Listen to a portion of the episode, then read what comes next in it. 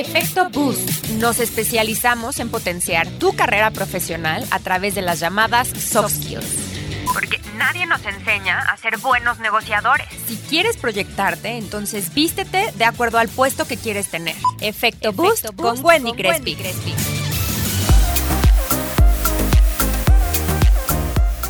Hola, soy Wendy Crespi y estás escuchando Efecto Boost, donde transformamos personas talentosas para llevarlas al siguiente nivel con comunicación estratégica a través de las habilidades blandas. El día de hoy te quiero presentar a Enrico Becerra. Él es empresario desde hace más de 15 años en la industria de la información. Es cofundador y CEO de mycashless.com, empresa dedicada al desarrollo de herramientas para dar control y eliminar puntos de fricción en eventos masivos. Cuenta con una maestría en innovación de negocios del CEDIM, es ingeniero graduado en Clarkson University en Nueva York. Espero que sus recomendaciones te sirvan para verte, comunicarte o sentirte mejor. Gracias por invitarme. Mi trayectoria, pues yo nací en el DF, pero desde chiquito me fui a vivir a San Luis, entonces me considero potosino 100%.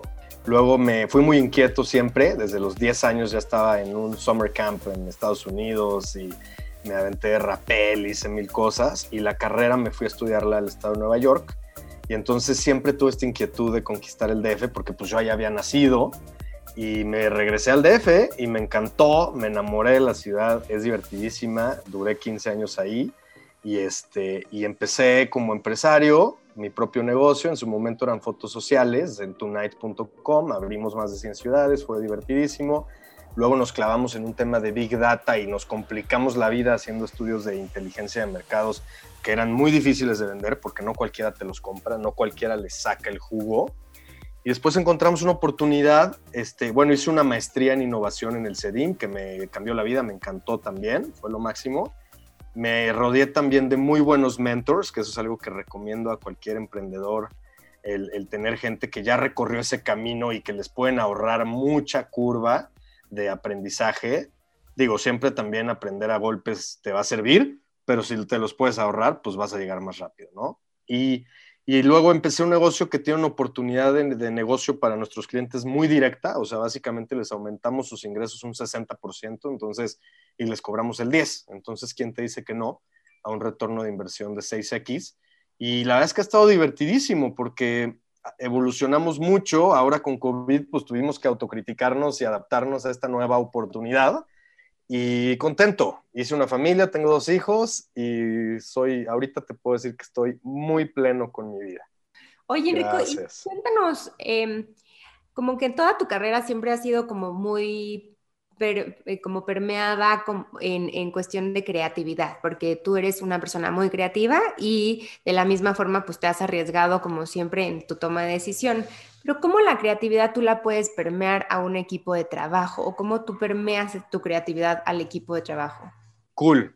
Fíjate, no, no es tan fácil, pero ahora en COVID descubrí una metodología que yo ya conocía, que yo ya utilizaba, pero me di cuenta que su resultado es justo eso, es permitirle al equipo aportar con creatividad. Y te voy a decir este, en qué consiste. Es básicamente inventariar las actividades que se llevan a cabo en tu empresa, llámale diseñar, cobrar, facturar, hacer, deshacer, las inventarías en un spreadsheet y, les documentas de un lado los inputs necesarios para llevar a cabo esa actividad y del otro lado los outputs.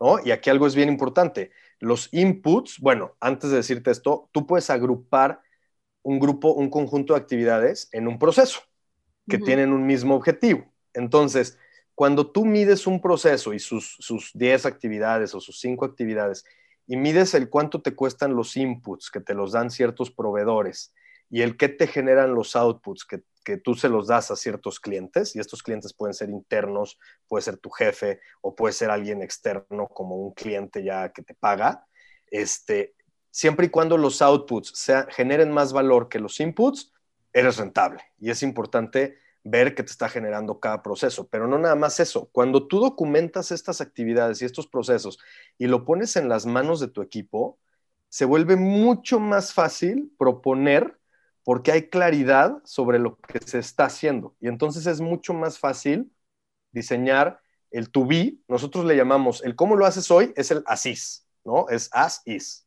El cómo se debe hacer o el cómo se podría hacer para ser mejor, para generar más, para ser más eficiente, es el to be.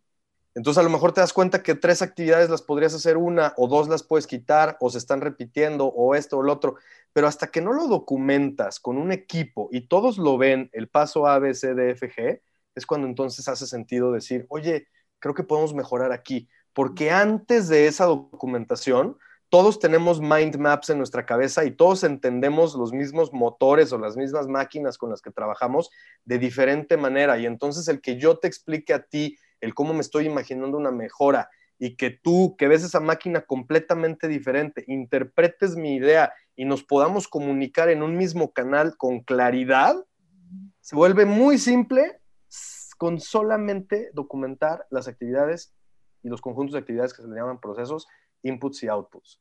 Si haces eso en tu organización, vas a poder generar creatividad. Porque homologas este mapa mental en todos, al final. Exactamente, exactamente, es eso, lograr homologar las cosas que cada uno tiene en la cabeza. Incluso algo que no mencioné es que cada una de estas actividades tiene un owner. Eh, y, y, entonces él es el dueño y el responsable de que esa actividad suceda en el tiempo y en la forma en la que debe de suceder y de proponer mejoras y demás cada actividad tiene un owner. Un proceso puede tener varios, varios roles. A lo mejor alguien detona la factura, alguien la envía, alguien la paga, alguien revisa el estado de cuenta y esas pueden ser varias personas cuyas actividades se vuelven un proceso. Pero una actividad tiene un owner y tienes toda la razón. Ahí delegas la, la responsabilidad y todos pueden construir sin estarle preguntando al jefe. Nosotros, aprovechando que las herramientas de hoy ya te permiten este, tener mucha comunicación de manera muy práctica y muy ágil.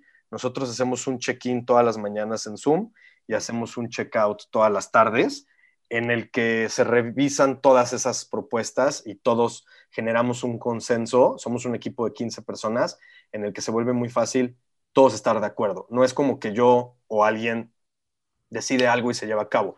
Aprovechamos el hecho de que muchos cerebros en conjunto van a tomar una mejor decisión que si solo la toma uno y entonces ya se genera ese consenso rápido, se toma la decisión y vámonos. Y si algún momento una decisión ya no, ya, ya no tiene vuelta atrás, como por ejemplo nos pasó ayer, que tuvimos que tomar una decisión de desarrollo de producto que si la tomábamos ya no había vuelta atrás.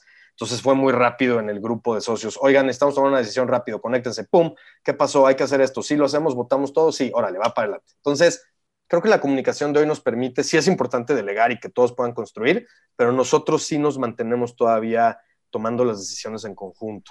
Y esta parte de, que le cedes un poco el control al equipo de trabajo, eh, mi pregunta es, ¿crees que sea como parte fundamental de que el equipo de trabajo mantenga como esa energía o este compromiso con eh, la compañía? Es decir, ¿cómo tú haces que esas personas estén energetizadas por seguir, por proponer, por actuar, por hacer por la empresa.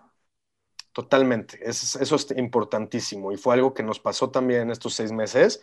Nosotros logramos mucho más stickiness y compromiso en el equipo, a pesar de habernos reducido el sueldo un 50%, pero además la calidad de los entregables de cada uno se elevó. O sea, no nada más el compromiso, sino la entrega y, la calidad de los, de los resultados.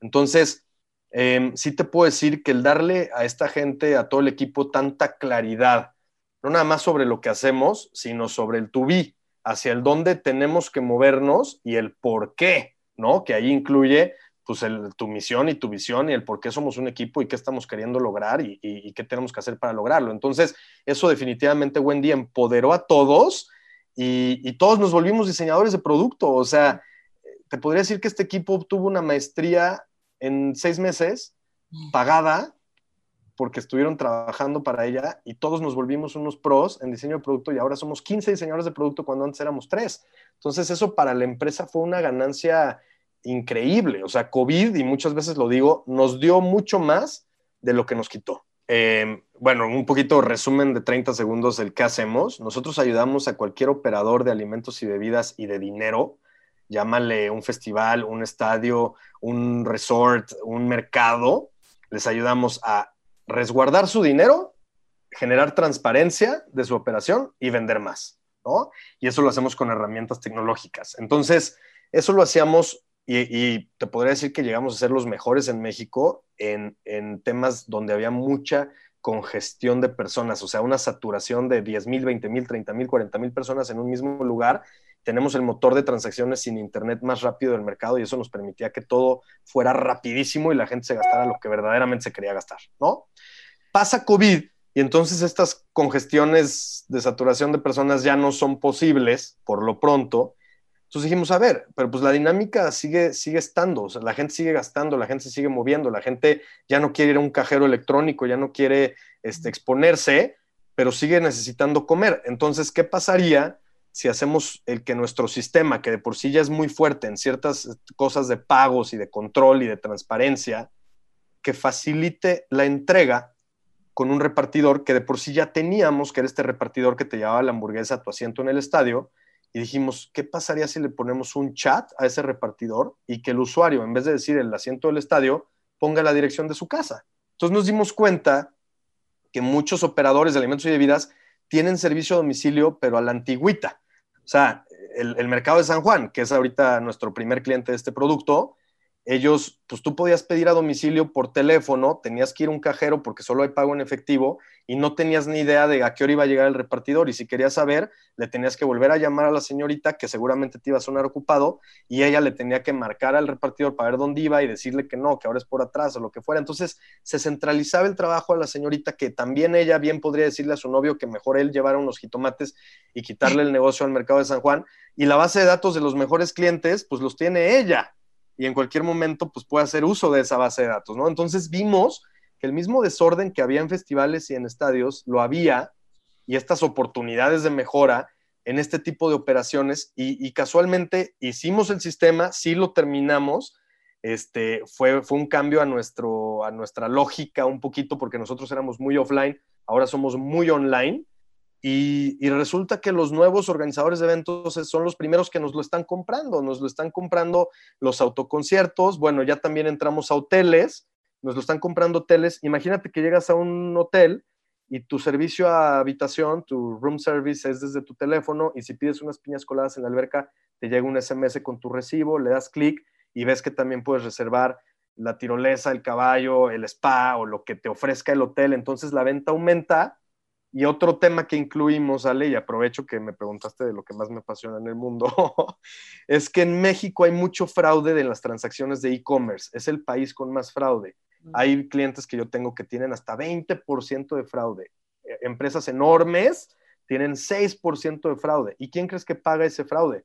El usuario final, ¿no? Entonces te lo cobran. ¿Por qué? Porque hay mucha gente que hace fraude con las tarjetas. Entonces nosotros diseñamos una manera en la que estamos reduciendo el fraude a cero, 0% de fraude. Entonces, y es una forma muy sencilla en realidad. Te, pedimos, ves que cuando tú pagas con una tarjeta de crédito pones tu PIN.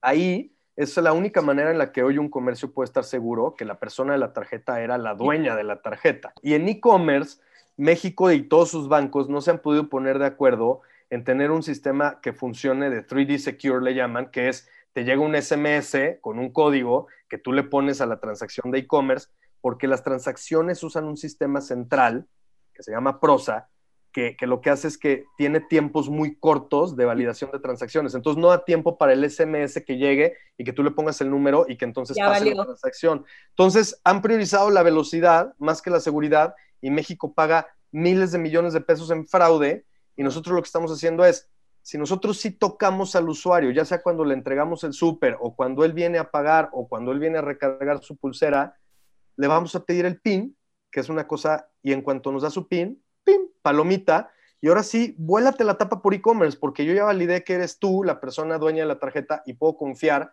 en que no me vas a hacer un, un contracargo porque ya tengo tu PIN. Y eso nos está ayudando a darle mucha seguridad a nuestros clientes, pero más aún, reducir los costos de las transacciones en un 4 a 6%, que es muchísimo. Oye, Enrico, y en, toda esta trayectoria y en toda tu carrera, eh, que, ya llevas como mucho tiempo en emprendimiento, cuéntanos alguna experiencia que te haya pasado que eh, fue como chistosa, que a la vez aprendiste y o te dejó como una enseñanza importante en tu carrera como líder. Bueno, mira, tengo una que me encanta porque nos pasó y nos puso a prueba como empresa una vez en un festival que se llama Baidora, seguramente lo conoces, que es divertidísimo, te puedes ir ahí a nadar al río y a la calidad de los artistas y la música y todo es padrísima. Pero este fue el primer festival que nos dijo, quiero que el saldo promocional, que es dinero de los artistas que se pueden gastar, es como dinero gratis que no entra, pero sí se gasta y lo paga el dueño del festival, que los artistas lo puedan gastar en todos los puntos de venta para que los artistas convivan mm. con la gente, ¿no? Y nosotros dijimos, va, pero se nos fue en nuestra manera de configurar y de dejar listo el evento, ponerle límites a estos, a estos saldos y resulta que 30 chavitos les, empezaron a aparecer millones de pesos de este saldo en sus chips. De hecho, creo que hasta hubo hashtags de los millonarios de Baidora. Entonces, estos niños millonarios por un día, este, fue un, fue un experimento social increíble porque unos se volvieron sultanes. O sea, hubo uno que contrató como a 30 meseros, les dijo, ventílenme, cárguenme, regalen cerveza y se dejó ir, ¿no? A mí me llegaban... De hecho, de hecho, ese es uno de nuestros grandes aciertos de seguridad, ¿eh? que el, hacker que algún día intente este, hackearnos, pues se va a tener que comer todas las hamburguesas que logró hackear, ¿no? Pero al final del día, estos niños, pues gastaron tanto dinero que nos pudimos dar cuenta rápido, identificamos el problema y matamos el fuego, pero al final, pues sí tuvimos que, y ahí te va la oportunidad, o sea, aparte de que como empresa nos tuvimos que cuestionar casi que como policías y ladrones todas las razones que pudieron haber generado esta falla, que eran como 30, y las mitigamos todas para que ninguna de las 30 pudiera ocurrir después, a pesar de que solo había sido una la causante. Aprendimos también que confrontando tus errores y haciéndote responsable, es como más fuerte puedes salir. Entonces lo que hicimos fue hablar con el cliente y decirle, te voy a pagar ese gasto que sucedió a precio de venta, ni siquiera de camión, me hago responsable, aunque no ganamos en ese festival, pagamos el, error. Y nos lo dijeron unos operadores, ¿eh? nos dijeron, nosotros creímos que en esta industria en la que todo el mundo se conoce, después de haber cometido ese error, ustedes estaban ya fuera, o sea, game over. Y, y, al final nos dimos cuenta que salieron fortalecidos de esa experiencia, o sea, regresamos con más fuerza porque confrontamos el error, nos hicimos responsable, responsables, lo pagamos y dejamos un mensaje claro de que con nosotros tu dinero está seguro y resguardado. Y es algo que hasta nuestros inversionistas saben que es algo con lo que lidiamos día a día.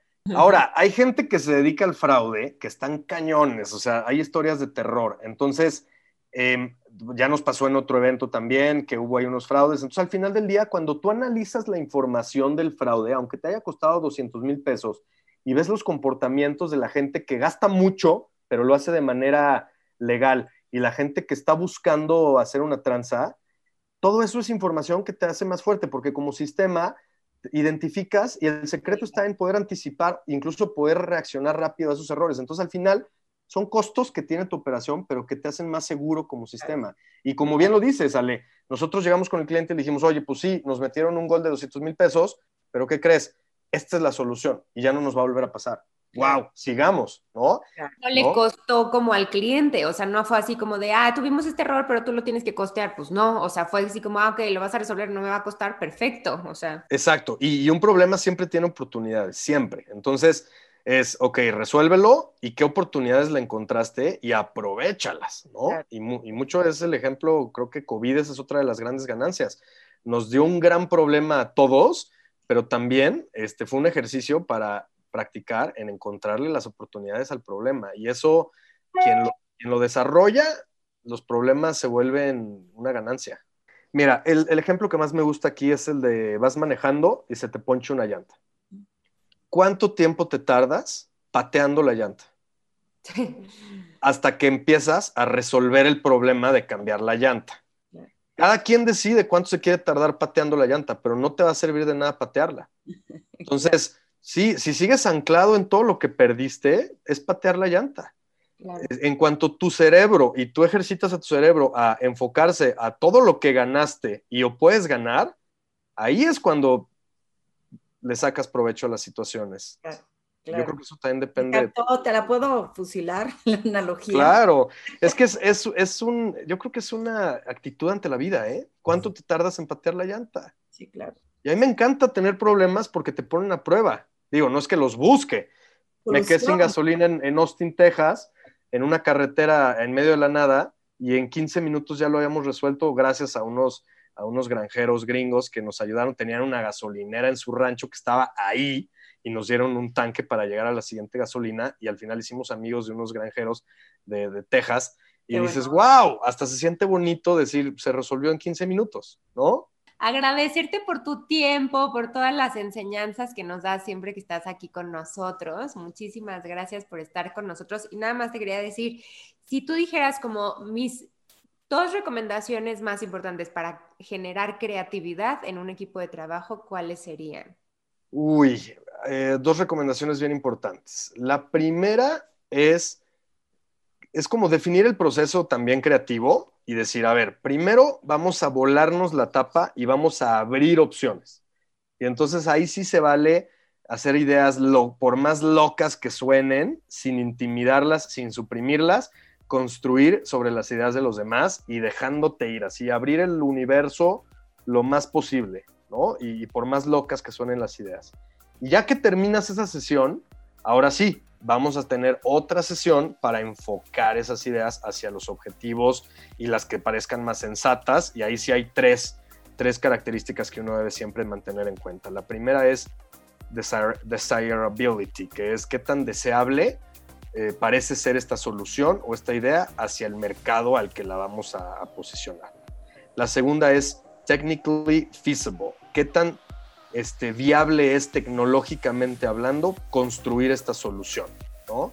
Y la tercera es este, viable from a business perspective, que es qué tan viable es eh, desde una perspectiva de negocio. Pues, me va a salir más caro que lo que lo pueden vender, es algo que sí quiere el mercado o no. Y entonces, y, y, la más importante, te dije las tres, que son las que, las que te permiten innovar. Necesitas tener esas tres para innovar y que sea rentable para innovar. Pero bueno, la más importante de todas es which feel exciting. ¿Cuáles te hacen sentir una emoción y te están moviendo para quererlas hacer? Y entonces usas esas cuatro variables para filtrar todas las ideas locas que ya construiste sin suprimir unas encima de otras y enfocas a las que parecen ser más fáciles de implementar, este, viables y deseables por un mercado específico. Muchas gracias por compartir unos minutos con nosotros el día de hoy. Espero que hayas disfrutado del tema. Recuerda que tu actitud determina tu altitud en los negocios. Si te gustó el audio, ayúdame a compartir con aquellas personas que crees que les podría ayudar a impulsar su carrera. Déjame tus comentarios y sígueme en las redes sociales como Wendy Crespi. ¡Chao!